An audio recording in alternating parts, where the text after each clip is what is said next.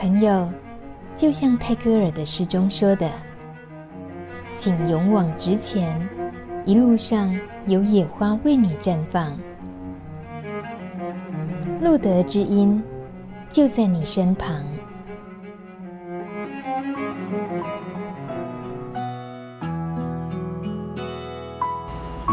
欢迎收听《路德之音》，我是大米。今天是深度访谈，所以呢，现在又移动到了台中，在路德的办公室里头有几位朋友，他们呢平常也都很多事情，呃，忙着。那但是那些事情很重要，也很值得分享。可是因为不方便到台北参加 live 直播，所以呢，大米就自己呃主动的移动到这里来，我们到这里来听故事。那今天先来听谁说呢？那是颜环，呃，颜环是路德的社工。嗨，大家好。负责哪个部分的什么社工这样吗？嗯，药家专案的社工。药家专案，嗯嗯，这个药家专案听起来是大米觉得熟悉的，因为大概最近三年了，对不对？对。这个专案的进行，呃，所以延环，你接触药家专案多久了？三年多了。哦，从一开始，呃的设立在这边进行的时候，你就参与了。嗯，大概在一开始的半年后，我才参与。哦。嗯，说到药家专案，大概呃之前我们听过一些药瘾家庭的节目的话，都有印象了，就是专门呃为了要陪伴药瘾家庭，像家属啦这些，他们走过呃跟有药瘾者的这个家人的。一一段时间，那这段时间以社工的立场会协助的有包括哪些？嗯，主要都是属于情绪跟药瘾相关的资讯的部分。然后，其实我们做的不只是只有这些，还包含了很多呃社会福利专业，包涵盖的，就是要看家属的需求有什么。那也会看，因为家属可能包含老人，嗯，然后青少年或者是儿童这些部分，那可能也会涉及到一些家庭暴力的那个部分，其实都还是会协助到一部分的业务这样子。嗯，一般如果说处理药瘾啊这方面的议题的话，呃，政府的角度有时候通常当然就是把这个用药者的，呃，他的对他的关注。管理什么那些是比较费心思的，但以药家专案来讲，是比较偏向他的家庭背景的所有人员，是这么说吗？嗯，可以这样说，因为其实我们大部分都是跟主要照顾者或是家里的主要的经济来源做互动，所以比较少是针对药瘾者。也会啊，因为也是要先了解一下药瘾者本身他们的需求或者是他们的特性。或用药药物用哪一个药物这样子，还是会去了解一下，嗯、但也有那种不让我们了解的哦。不让了解的时候该怎么办？呃，当然还是会看妈妈呃，应该是家属那边会有什么样的资讯。嗯、那当然拼拼凑凑，或者是过去的经验的猜测或什么，也许是可以呃知道那个文化的部分。然后还有就是看到人的那个需求。刚刚我们呃一见面哦，我很好奇延环，像台中这边的朋友，对于《录的知音》这个节目有没有会比较关注哪方面的主题？也没有特别的去聊，没有特别。那你说你曾经听过像可乐的那一集，或者是、嗯、呃春梅老师的，其实你自己都还是会比较聚焦在跟药有关的这方面的题材。嗯、对，是就工作的本能。而已。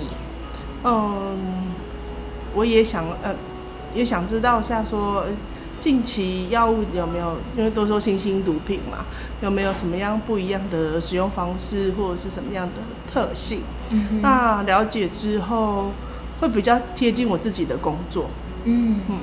但你的背景，你是从呃青少年啊，像儿童领域那一方面。的社工工作开始做起的，嗯、包括台湾世界展望会基隆中心的资助儿童计划社工，嗯、哼然后还有张老师基金会这方面，跳入了现在的这种药瘾家庭这样子的专案。你有没有觉得比较大挑战的部分？比较大的挑战的部分，我是觉得当时是聚焦在青少年儿童的照顾的那个部分，或就学就业这些面向。可是现在比较大的挑战是来，就是来到了各个发展阶段，怎么听得懂家属间的沟通这件事情，那个挑战是还蛮蛮大的。在药瘾者除了药物这件事情上，其实家人其实还是持续的活着。还是持续的存在嘛？对对对，对。那家属家属成员其实在蛮多多元的，就是举凡家里会遇到的各种各家有本难念的对对对，大概都会遇到。那所以老人家有时候退休之后，可是他那个聚焦会是在要人者身上的时候，那当然他就会很很拉扯。嗯。然后又看到自己可能年年老了，然后比较没有能力了。甚至遇到疾病或者是残障这个部分，会光应付自己的需求就已经比较难了。嗯、那还要去处理一个就是药瘾者部分，他们其实蛮会蛮多的身心俱疲的状态。嗯，嗯，嗯，所以还会是会注照顾到其实其他家属的需求或者是心理的状态这样子。嗯，所以你说这个部分对你来讲是挑战？刚刚工作嘛，那那个部分就会觉得说，呃，能够挑那时候觉得那个工作算蛮挑战的。嗯。那除了诶、欸，应该离开那个职场之后，有一些历练呢，觉得嗯，应该还蛮有有一些能力在的。那真的从事这个工作之外，发现说，哎、欸，其实不是只有这样。嗯。你还愿意多透露一点，就是让你最焦焦虑的？常常很可能是这些长辈的什么情况，也是他们的照顾的那个部分。照顾，对，因为其实有一些家长辈们其实是很很难出家门的啊。对，然后他们的情绪的支持系统就会变得很封闭。嗯，就是他们的那个家里关起来就是这些人，然后他们就很封闭，然后。呃，情绪的部分跟生活阴影的部分能力就会降低，嗯哼，其实对我来讲那是蛮挑战，因为你就会有蛮多的担心，担心他生病没有办法自己照顾，或者是真的遇到了很，因为有时候慢性病嘛，糖尿病，也有家属跟我讲说在家里躺了一天，然后等自己就是有有意识，但是不能动，等到有意识。呃，等到能够动的时候，再打电话去就医。嗯、可是他是有活过来的，嗯、他是有有离开那样子的身体状况的。可是如果没有了，你意思说他曾经灵魂已经离开了？没有没有没有没有，就是说如果他真的走了啦，哦、好可怕。你在形容这样子的事件的时候，我想象的是。你几乎就是自己的身份切换成你是那个药瘾的分子，就是家庭的那一份子，担心着家里长辈的一个人在家的安危，就是那等于自己是承载了，也同步要代替药瘾者也好，或者是协助药瘾者照顾这个家庭的，是那个责任啊。对啊，因为其实家属也是不断的会提出这样的部分，会担心这个。家呃，药瘾者又担心长者，又担心就是第三代，就是孙子那一部分，还有很多的担心。那遇到社工那个，就可以赶快倾诉，看有没有什么方式可以做处理，这样子，那你就可以在家属身上有发现到很多的担心。嗯，对，然后就会帮他想，哇，怎么办？有没有其他的方式，或者是有没有人可以帮他替代性的照顾了一下，或者是让他休息一下那个部分。以药家专业的社工，那等于是一种非常特殊的存在，因为任何长辈，我听过一位朋友他说，父母亲呢就是一种会操心的动物，嗯、永远操心不完啊。嗯、可是你如果放在各个家庭里面，家家有本难念的经，他总是有操不完的心。可是针对药瘾家庭来讲，他们的操心，他们有个倾诉的对象就是社工，嗯，有个可以想办法找来帮我。呃，提供一些意见的，或者是协助我度过这一次难关的，就是社工。有这样的成分，但是大部分都是希望说找社工来，他能不能协助让药瘾者回归正轨的生活？因为要引者本本身的那个年龄层大概就是青壮年的那个居多，那青壮年的其实是比较是属于生产的是应该要生产的一个阶段的状态。那妈妈呃家属们的担心大部分都会是说，呃，我接下来可能退休了或失能了，我没有一个承接这份工作或责任的人，嘿，那他他会有很多的担心。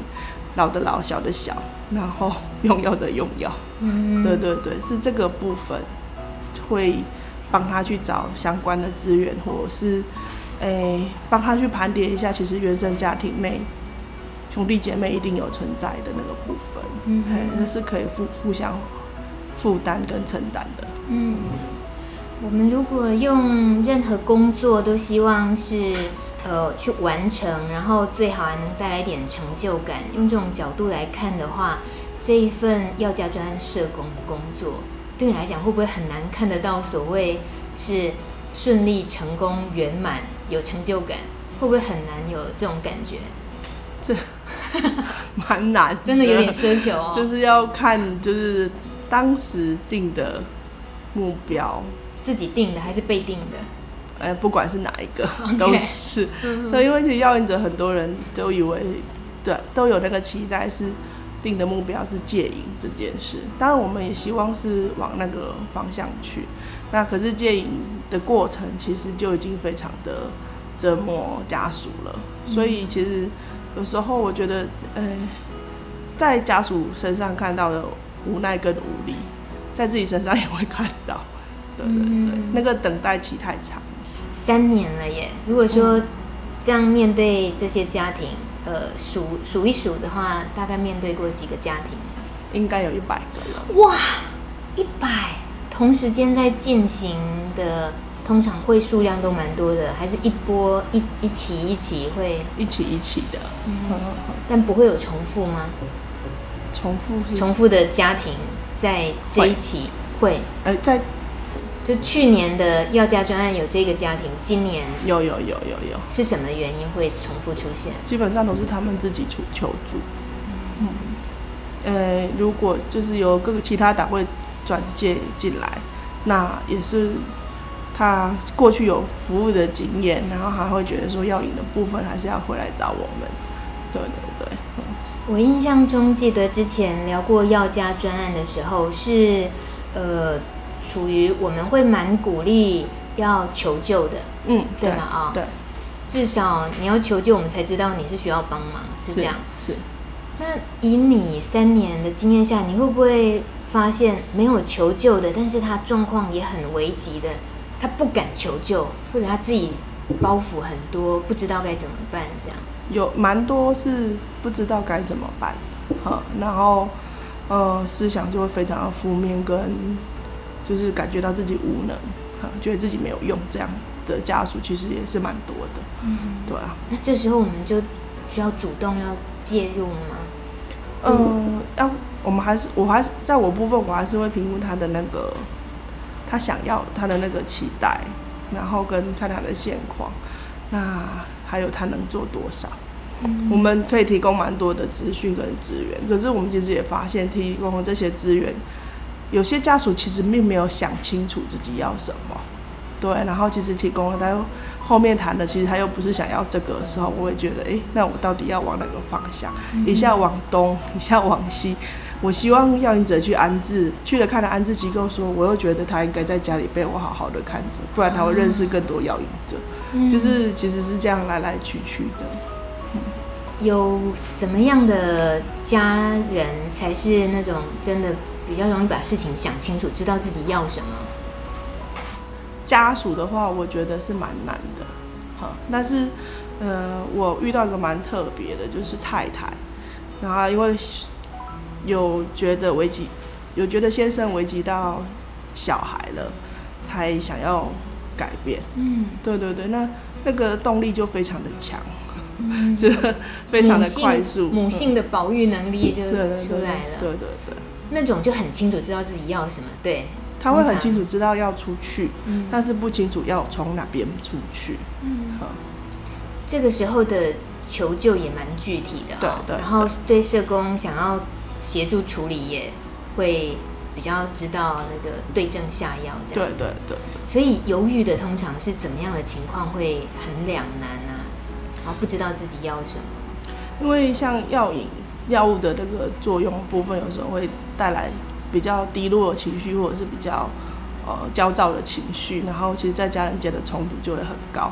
家属这时候就会很期望说，是有没有一个单位让他安静下来，或者停停下来那个状况。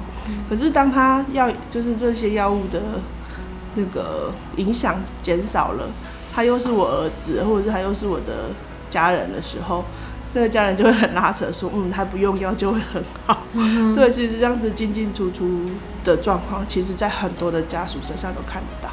那等于会有前功尽弃这样的风险吗？一直都是有这样的风险的，不管是就像就像糖尿病，你不吃药，或者是你乱吃多了吃少，都会有这样的一危险。对对对对对，我大概懂了。一你的工作一直在面对前功尽弃这个发生的频率，跟今天发生在这个身上，明天会发生在另一个身上，就这件事情是一定是总是。会常遇到的，对可是就是遇到了就再继续，嗯、没关系，就重新开始嘛。对，重新开始，因为家属还在啊，家属比我们还坚持啊。请问你通常那个重新开、重新开机的那个那刻的心情是什么？叹口气再继续啊，叹口气，然后对人讲那个处理流程是什么？呃，会看，我还是会跟家属去看，带他看一下那个过程。对，大呃，其实愿意遵从医嘱就很不容易了。嗯，对，然后再就是看他的情绪的反应的拉长，从一两个礼拜到两三个礼拜的那个部分，让家属有一些些成就感，嗯，他会愿意持续在这里面坚持住。而不是说啊，还没没有用，就换一个，逛个另外一个医院看看这样。嗯，家属的互动方式里面，通常也让你深刻感觉到他们的为难的、辛苦的部分，可能是刚刚有讲经济啊，或者他们自己的健康啊。但是他们对于这位用药的药瘾者、药瘾者，嗯，这个家人的那个心情上，这三年来你。自己常感受到会心疼他们什么吗？嗯，心疼他们，都很都蛮心疼的。我我觉得是没有一个终点的那个，嗯，呃，就是还在努力，还在挣扎的那个，对，就是还蛮心疼的。可是说实在，那个是一个蛮挑战的一个状态，是，我自己的家人，我要放弃嘛，嗯。在最近有一则新闻，就是提到解决毒品的问题，各个国家用的手段不一样。嗯，像新加坡啊，像现在的菲律宾啊，然后台湾当然也跟人家不一样啊，美国、英国都不一样。那有些都很终极手段，那有些是比较注重人道啊，比较注重人权这些。你你这方面的新闻看到的时候，通常你。自己会什么心情？那种走得很极端的，比如说菲律宾好了，就格杀勿论的这种。嗯哼，还好我不在那个国家。你又没吸毒，你在那个国家当然没事啊。没有啊，最后在那个国家，他们也都死光，我也没有按住啦。嗯，这个切入角度，神神角度。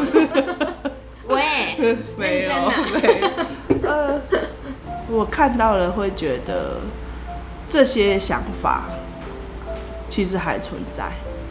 我我我我觉得这个是一个多元的社会，它本来就会有不断的有这样不懂的声音，这是很正常的。但是这不代表就是每一个人的声音啦。啊，一个人能够做多少决定，我觉得这个的确也是那个位置上会想。看在什么样的位置上会想要做什么样的事情。嗯，对，刚刚说到了心疼家属的部分，那如果心疼药瘾者的部分呢？嗯、呃，心疼药瘾者，我觉得是蛮多是那种走投无路的那个心疼。嗯，有一些药瘾者的确是到很年长了，不是被家人遗弃，就是几乎就是不联系。不然就是他没脸回去。嗯，那我觉得我心疼的是，他们宁愿就是在外面这样过日子，在家属那一块，其实碰跟不碰，对他们来讲可能会是都是一个很大的压力。不碰的话，又觉得，呃，我明明就有家属，为什么那么孤单？然后碰的话，又觉得，哎、欸，家属给的压力又好大。嗯，其实这个在他们身上很常看到。嗯，嗯，如果是一个遇到这样状况的要引者，那社工这个角色能够做的又很不一样哦。对啊，所以工作很挑战。工作很挑战。所以你每天其实进办公室的时候，就是追踪每一个案件，嗯哼，然后说要看医生，不晓得去看医生了没？就那种追踪每一天每一天的流程之外，那种主动的还得去挖问题、发掘问题的部分是什么？近期的一个个案，他其实是面临了官司，哦，对他，他就会问我要老实讲嘛。然后我问他说：“你不老实讲吗？”好挑战，好挑战哦。然后他问说：“那这样会有罪吗？”然后我就会回他说：“在你过去的经验，有罪没有罪，你会不知道吗？”然后他会讲说：“那我会判多久？”我都会问他说：“这个不是一次两次的经验了，哈，那你希望我给你什么样的答案？跟？”法官会怎么判是两回事，嗯，啊，我也不想骗你，嗯，就是整天就是这个对话是还蛮有趣的。我懂了，你根本是身兼律师，然后咨询的那个角色。他们其实有时候是想听其他有希望感的话，但我又不想骗他们。哎，你可你这角色可难了。你明知道他希望得到希望，得到鼓励，即使你稍微骗他都好。嗯，你知道他要的。嗯，但是你本能还得踩刹车啊。可是我如果跟他说不会判刑，那真的判了嘞。那个是对他来讲是会有人哎，你说的啊。嗯，对啊。可是我不是法官嘞。嗯，我也期待，我也告诉他，我也期待这样。我也不希望你有那么多困扰。嗯，那你有没有跟？哎，这些事情有没有跟家属谈？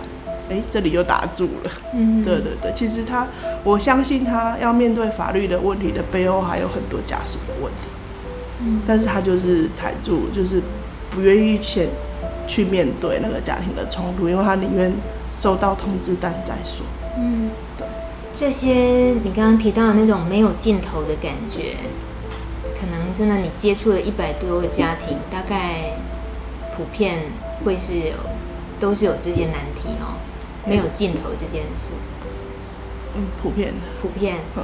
那到底你经历的里面有没有已经陪他们走到尽头？然后是什么样的情况？哎、嗯，我尽头不是只挂掉啦，还是说真的就是只挂掉？呃，有一些真的是。哦。啊，有一些的镜头，其实他们自己会找出路。有些人，呃，我刚刚好有一个就蛮很蛮成功的。六十五岁了，嗯，呃，要引者六十五岁，然后也，也觉得没有没有时间再去使用使用这些药物，但又不好意思回到妻小的身边这样子，那他就自己决定去工作，啊，然后也稳定了两年这样子，一种也幸福来得很快，自己一时也，可是我们自己的感觉，对对对，我也没有，我本来想说，我又是一个就是做做。做一做又不想要做的可能那样状态，那我可能又要再跟他讨论那个工作遇到了什么问题，然后对金钱的期待很高或者是什么都有可能。可是这个都还蛮有趣的，嗯，他就是赚一万八这样过日子，嗯，然后呃生活问他啊你有没有什么期待？他也就是说他想这样过完余生，嗯嗯，但他是真的把自己照顾的还算。平顺的就对了，不求多么物质欲望多么好。家里是有钱的啊，哦，家里是有钱，但是他不想跟那些七角互动。嗯，对对，他他觉得他回去，他其实没有他们的成长过程，其实没有他。嗯，所以他回去他觉得很奇怪。嗯嗯嗯，你是说这个爸爸的角色，嗯，他在六十五岁决定戒毒了，嗯，而事实上。他也回不了他妻小身边，因为他也他自己不想回去，他自己不想回去。可妻小，你也会接触他们妻小吗？他不愿意，不愿意让你去接触他们。对对对对，所以你就接触不到。对。哦这时候倒是当然有一点点好奇的，会想知道妻小会不会觉得还是可以接受这个家人回来。偶尔会听到他说，就是女儿传简讯给他，哇的说法，嗯哼，但是叫叫他再进一步，他其实没有准备好。嗯哼，那这算是蛮令人欣慰的案例子了，对不对？对对对对。可是他也有无法承诺自己会不会。承诺自己跟没有承诺自己，终归他现在还没有用，就是了嘛。就是一，我都大部分我都是看他现在，就是哎、欸，你现在没有啊，嗯，嗯，所以他一直有一个力量，即便我们其实已经就是已经结束了按专业的关系之后，他还会偶尔会出现，那我还是再去问一下他的近况，嗯，他还是维持这样，我就觉得很好。嗯，我请问一下，以他这个。呃，用毒瘾的这个角色来讲，他如果跟你接触，就好像我做路德之音，我听到的听众他是帕斯提身份，他会觉得他要是听路德知音，就表示他在提醒自己，我是一个帕斯提。所以有时候宁可跟这个社群产生距离，忘记忘记这些人，不要跟这些人接触，然后他自己就呃好好吃药过日子。诶，他不想要想起这个疾病，那放在。用药者这个药瘾者的身上，那个跟你联络的六十五岁的这位先生，他没有那个状况啊，他觉得还是跟你的联系并不是那样子的有压力的。我我觉得还是有，但是他他会有拒绝成功的时候是告诉我的，而且他的喜悦是很大。啊，他想跟你分享他。战胜了那个瘾的喜悦，嗯，对对对，真的耶！他跟别人分享好像也没什么角色能分享，就是要找你。对对对，他不知道跟谁说，嗯，他说我拒绝了一个，然后我又觉得我已经六十六了，如果又我六十五、六十六，我又这样的话，哇，就是很，其实他的喜悦比我还要强烈。对对对，我可以想象，可以想象，你你当下，你当下自己。也很高兴被这样信任，能够得到这份喜悦分享。是啊，是，然后也其实后面也在想，对啊，他可以跟谁说？嗯，然后他也就是就这样出现来找我，然后本来想说结束了专业关系，接下来是要做什么样的服务？嗯，然后可是他讲了这个时候，我反而更高高兴，说，哎，其实他知道他在干嘛。嗯，好振奋人心的例子。对对对对，所以就是就是。都想说，嗯，是要准备好的，还是说应该都是要分享好的例子？没有没有，我们还是面对现实。我们知道，我们知道开心的事情不见得多，就是能够尽如人意的事情不见得多，嗯、但会感谢那些还在很辛苦走这条路的人，嗯，因为那么辛苦才会衬托出后面真的有一天那个开心的果实，嗯，会更动人嘛，嗯、一定是这样。嗯、一般社会新闻出来啊，又一个用药毒瘾的人，然后抢超商，嗯，或者什么什么，然后伤了人什么的，新闻可能很多的。字眼那些对于社会大众来讲，就哦，这个人怎么还不赶快去把他抓起来？什么？我我们当然收收到的讯息都是这样子。所以延缓你自己三年来要价专案这些工作历程，会会让你变成一个什么样的状况？可能你自己也不知不觉，真的都已经是一种行为模式。其实你的判断是异于常人的。我有点异于常人，就是觉得为什么他不打电话？为什么他不打电话 求助啊？他为什么不是打电话求助？因为其实，呃，蛮多协协单位在协助这样子的家庭。那他其实打电话，其实如果不是针对只是使用药物这件事情的话，他如果真的有什么样的需求，是可以打电话求助的。你说蛮多单位？哦、呃，其实光各地的毒防中心，毒防中心，对对对对对，其实就可以。就是跟他们做咨询的，那对，就是这个部分。然后，呃，各地也是会有一些戒瘾戒治的单位。那医疗更是啊，医疗你其实药瘾在发作的时候，唯一能快速解决那个身体的瘾的那个部分，其实就是医疗单位啊。嗯，所以他想的却是我先来用药，而不是去看医生。嗯，我觉得这是我在 工作上啊，想，那也不行，跨医心，这是第一个感觉，就是为什么会把自己弄成这样？因为他已经要处理药瘾的问题，但他做抢劫这件事，他还要处理法律的问题。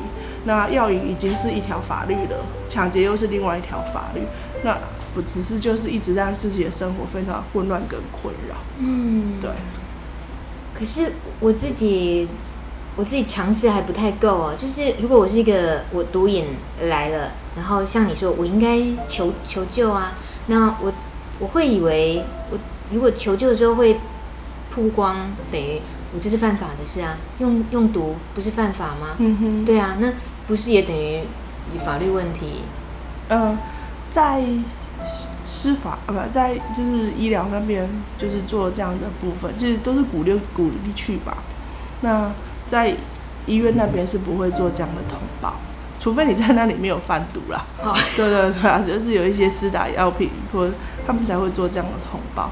他基本上就是鼓励人家去做戒毒。戒毒，那你给他那么困扰，哦，他根本也不想去，不是吗？对啊，所以在这个部分还是有一些，就是对他们的一些保障。这个可以再清楚详细一点，让呃说明一下吗？就医院如果去。医院，然后是怎么样的门诊，然后治疗？那医院是可以保护我们的隐私。嗯嗯，是可以的。嗯，对对对，呃，就实呃实际的东西我没有那么清楚，但是知道说其实就医的话，嗯，呃，即使是急诊就医的话，他其实不要有伤人啊，或者是其他犯法的行为的话，是不至于被通报的。嗯，嗯，可是医生、护士会很清楚知道。你是药引者，然后会有呃针对你需要，然后去为你医治，但是他们不会通报，就只是这个差别吗？对啊，有，嗯，就是、就那听起来跟保护帕斯体隐私是一样的，是，是这都是属于隐私，是会保护的。你自己的那个反应说，哎，为什么不求救？为什么不打电话？在你自己经手的这些一些个案里面，是大家已经普遍都懂这件事情吗？打电话吗？对，呃，在我的，在我还是会多训练一下，因为我不是永远都在这个位置，就是不是二十四小时，嗯，那我还是会让家属们知道一些电话求助，或者是呃解决一些可能基本的问题的部分。那警方他们会觉得说不要去影影响警方或者是怎样，可是可是我就跟他们讲说，其实最基本能够让你。马上及时解决掉那个窘境的部分，的确是要跟警方做一个联系。哦，怎么说窘境？嗯，有时候它是一个呃，好呃，如果不是用药好，用酒瘾来说好了。呃，酒瘾它其实是醉的时候会乱，醒的时候很好，只好把它带去醒酒。啊哈，就是类似这样。哦，就是带去醒酒。哦，所以。请警方介入，当然就是属于醒酒的过程。对对，有点像这样。然后，或者是说他在乱世，甚至有那种就是要自伤伤人，那就是真的真的打打那个一一零或一一九。这个其实都是你打给我，我也是帮你打一一零跟一一九，然后就会告诉他说这个不要担心，怕求助这样子。嗯，不要担心，怕求助。对啊，然后也会告诉他们就是租房中心的电话，就是。那个零八零零七七零八八五这件事情，他就就是要习惯会求助。零八零零七七零八八五，对，是不是又想一个术语？对于这个电话有没有？对对对对，政府最爱做这个事，来，请请说说看。请请你帮帮我。零八零零，请请你帮帮我。七七零八八五，好，这个是。请问毒防中心全称是什么？各地的毒瘾防治。毒品防治危害，毒品危害防治中心。毒品危害防治中心，你看那种专业社工都直接讲那个缩写简称，我们这种外行人啊，想立功下，会啊会，还是也也是会有啊。但是我会跟他讲说，你你不用管机构名称，你就是搞，只要就是有那个需要的时候打，怎么样的状况打这几支电话这样子，嗯嗯，因为通常会很乱。我要先做什么？嗯，那你其实我们这些专业人员就先帮他去厘清那个情绪跟他的想要的部分，会那么乱，不是那么只像可能受伤就直接打一一九，那这么乱的原因是什么？嗯，呃，因为他没有伤到人，他只是摔坏了东西，可是接下来怕他回来之后，呃，摔了东西就出门，嗯，然后怕他回来之后情绪没有过会继续摔，或者是伤及自己或伤及别人这件事情，那这是他的担心，对，那所以他没有办法直接报警或者是打救护车。就是就医这样子，嗯嗯、那他就会有比较多的担心，这个部分我们就会先帮他理清。嗯，我们说真的，好佩服这种要处理情绪，就是你的工作项目里面是在处理人性、处理情绪、处理家庭的纷纷、一些争端这些。那包括还牵涉牵涉到很多社会福利的那些要协助的这这些很实质的部分。那情绪这种工作，可是自己也是有情绪，同样是身为人这样。嗯，你你自己的那个角色能够切换的顺利吗？没有啊。哎，没有，不假思索就说没有。没有啊。那很惨吧？呃，会呃知道自己。我的部分、啊，我会知道自己就是听了不是很舒服，然后我我也会想说，在回答他完这些事情之后，我要先整理一下我自己为什么会没办法，对，然后整理过后之后，我会再回拨，呃，我不会直接跟他，我就是先处理一下他那个部分，然后跟他讲，我先看一下一些讯息。然后确定一下，然后我就会先挂掉电话，先整理一下，再回拨。原来电话那一端，他以为哦，你真的在整理资料，事实上是他在整理自己啊，延缓是在整理自己的心情。因为我会要想啊，他要到底要什么，要不然为什么一直在这拉扯，还不让我挂电话？那我不是不不要帮你，可是你为什么会那么害怕我挂掉这个电话？我是我其实只是在他生命中出现几个月的人，对对对对对，所以。那个很奇怪，那个担担心是什么？好，那有时候他很可能也是人跟人的接触之后带来的那种情感的信任，很可能也是真的，因为是你啊。嗯哼，那那种抽离就更辛苦，对不对？你也得回家有做你自己其他角色。我也会提醒他，就是这些人不能只有我一个，是他其实要蛮多人，尤其是跟家属之间的合作，因为。一个人绝对乱，两个人合作你就不会想那么多，你就会哦，你去干嘛去，赶快做分配。那其实愿意一起来的，其实就会讲到一些家庭内的那个就是对立的那个部分，嗯，就蛮有趣的，就是爸爸觉得妈妈太过溺爱啊，然后妈妈又就是特别照顾这个要你的孩孩子，对。所以那个就会还蛮有趣的那个状态，可是你去拉拉这样的联盟其实是很难呐，在家里内拉这个联盟很难。可是你说爸爸真的看不下去，或就是真的忍心这样的事情发生吗？其实他自己也会想啊，有些爸爸很有趣啊，嘴巴边骂还是报警，还是这样，还是处理，还是保护自己的老婆啊。对对对对对。就是嘴巴讲啊，讲的难听啊，啊刀子都口豆腐心这样。子、对对对。你是几乎在看着这些人生，这些人的生命历程会有很多冲击，因为都毕竟是比较一些艰辛的议题在面对的这种家庭，嗯、所以对你自己的这些年的影响，你个人的部分会不会自己有一些有受了一些什么影响？家里面嘛，嗯。我觉得是蛮不容易的，可以聚在一起，跟刚好自己的家庭的关系啦，就是人口数比较凋零，哦、对对对，所以会觉得说，哎，成为一家人，那你希望家庭是什么样子？当然我没有觉得要就是幸福美满和乐，但是彼此之间的感情的联系还是会有，还是会多。嗯做这个工作对我自己对自己的家里的想象有好一些。以前是吵了就不不互动了啊，反正宫美就是讲讲不通嘛，就不互动。可是现在会吵完之后会讲说，哎，我想要干什么？呃，我其实是想做什么，我没有要做嘛，没有要没有恶意。嗯，对啊，我不想做，哎呀，就这样。比较愿意和解。对，就是比较会愿意，但是当然还是会觉得为什么你的脾气这么硬啊？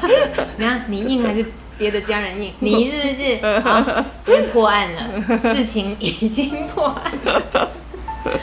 我这种要敬佩的地方就在这里了，就是透过你协助那么多的个案，然后家庭，然后自己也有自己的难题，可是好像还往好处想，就看他的。正面阳光的带来的影响，就是你也学着跟自己家庭的部分，你也做了另外一遍功课，就是不会比较不会抱怨自己的家里怎么那么吵了啦。嗯，对对对，意思 是外面吵的实在太多太严重。这有什么好吵的？别人这个还吵成这样，我这到底有什么好吵的？啊，好，我们可能需要实况转播一些你遭遇过，然后来安慰更多人。可是那可能我们一般人是经不起真正去面对那些状况的哦，因为混乱，混乱，我觉得是太多状态啊。因为在家里争执发生的时候，爸爸有声音。妈妈难过，然后要赢者有声音，小孩在哭，哇，这他要处理哪一个？嗯哼，他会不知道啊，这个真的想要处理的家属不知道要处理哪一个，他不走出去就已经想说，我先冷静一下，嗯、就已经很不错了。嗯、对啊，那你在看着那个很吵杂的那个环境，那个声音里面，你是清醒的，你会知道哪一个部分先开始是吗？好，哎、欸，我觉得这时候我讲话就是 会让人。家属认为我就是选别人脏啊，那怎么办？就是先看完他们吵架，哦，我才会知道他要讲什么。嗯，我听我他没有吵完，我不懂他要讲什么，就听他们吵完，吵完之后告诉又看能讲多少，看愿意听多少。就是告诉对方，我听到是这个，是吗？然后就帮他们澄清一下。嗯，可是做了两次这件事，我发现其实专业还是有限的。专业还是有限。可是他就是会在你面前吵啊。嗯嗯，因为他知道有你会听啊。呃，因为家属吵也是为了给你。有时候家属就是直接会在要赢者面前数落，或者是我真的进了家里换爸爸数落妈妈，就是有点不管是哪一方，就是一方数落一方，然后其实。借着这个数落拐着弯去骂那个要赢者，嗯、对对对，那其实可以听到很多声音啦。嗯啊，妈妈听到的时候，她光处理处理自己那个冤枉啊，为了孩子，为了什么，那个都已经来不及了，还要处理些另一半的情绪，然后再处理小孩被就是要赢那个状况的那个情绪。嗯，对，其实是蛮混乱的。嗯，对对对。就说穿了，家里面其实就是需要一个像延环这种社工的角色，一个愿意听的人，就不要跟着吵，你就听，然后是冷静的，然后等着大家情绪平静下来之后，说些哎、欸，我们其实可以怎么做的那个声音，对不对？对啊。这个人，这个如果如果家庭里面有一个成员是可以负责这个角色，或者应该说爸爸妈妈或者是要赢者当事人。自己都应该想，他是可以做这个角色的啊。嗯，每个人都应该可以有这个角色扮演的时候嘛。可是，就像我那个电在之前谈的，在电话中我有情绪来了，我要先处理我的部分。其实我有时候觉得，我都想要建议那个想处理那个人先转身处，先你处理一下 情绪再说。只是他，我觉得他先看清楚自己要什么，然后听清楚就是对方要什么。对，那样的争执跟吵杂才会有。才会有效果，嗯，那是沟通没错，可是你不听不懂会会没有效果，嗯嗯嗯嗯。好，那最后我们请延缓，你比较常跟这些家庭啊家属，呃，会叮咛的事情是什么？啊，哎、欸，又苦笑了一下。啊，哎，我觉得是自己要有一个就是本子啊。交战手册之类的东西，就是要很，当你我我我知道不是当事情发生点的时候，身边不见得真的抓得到一个可以帮助自己的人，可是透过这些只就是经验的整理，你其实有过去联络过谁，还呃，或者是跟谁有什么样，就是有比较好的接触这个部分，你有个本子打开，你就会知道说啊，我现在要处理什么部分，要请他帮忙。或者是什么，这样会对他来讲会比较好。像就医，你其实可以跟医院或者是哪个救护车的那个司机或公司保持联系或什么。嗯，那其实他到时候就不会慌乱，还在查电话单子啊，手机里面他到底什么时候联系？你光想这个你就很混乱，然后又要快，那其实真的是没办法。那我是觉得这个是对家属，我是觉得是要有的一本手册。锦囊妙计，对对对对对对，这个我现在竟然讲出这么老的四个字，其实我也想不出来，因为那个感觉像小叮当的那个口袋里面可以掏出来，其实解决的答案在里面，嗯、那也会让心里踏实一点哦，就就马上可以让自己沉静下来，嗯、反正有办法解决的，不要都太依赖要靠自己的大脑或一时得要处理去想清楚那么多脉络，如果有个。像你说的那样子的本子在的话，是很很实际耶，就是蛮实用的。对啊，我其实刚刚也是几个家属教我的，一个家属就是随时就是家属教你的，嗯，真的是家属教我的。他就是随时会有个包包，嗯，好像打开来里面什么东西都有。霹雳包每个隔层都有，哎、欸，这个时候遇到的是要用这一层。对对对，有点是这样子。嗯、然后我看到他做这这个动作之后，我说哦。他其实是已经很老练了，嗯，而且他整个感觉会从容很多。对，然后另外一个家属也是这样子啊，他就直接拿出一本那个就是一般便利商店换的那个本子，翻开来，呃，牧师的电话，啊，社工的电话，然后那个你那个卫生卫生局的电话，嗯，就是其实他有很多，然后派出所的电话，他其实就已经打开来，他啊就不用去翻了，他就直接拨打了。嗯，好办法。对，他其实。当下要干嘛，他就直接这样做就好了。嗯嗯。可是我觉得是要整理啦，还是得继续要整理。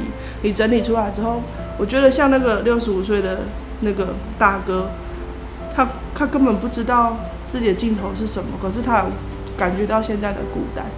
孤单。对，他有感觉到就是一个人住，然后自己去处理所有生活琐事的那个孤单。嗯，可是他还也是会来打电话来跟我问说要怎么打算。我说，哎、欸，你有在打算很好啊。我怪，我觉得你怎么打算都无所谓，你有在打算就好 了。对，这样就感觉会有希望啊。对啊，至少他有想嘛，哦，就是你有思考，然后你思考，你你其实有一些惯用的一些资源，或是我在猜啦，就是年节或什么，还还是会有一些人要感谢要打的电话，他也是会打。啊你一定年节都有接到他电话，有时候，嗯，对，这个会的，这种关系，呃，这种情谊很难得，对啊，对啊，忘年之交啊，蛮有趣的。好，谢谢严环，谢谢，今天跟我们聊这么多故事，谢谢。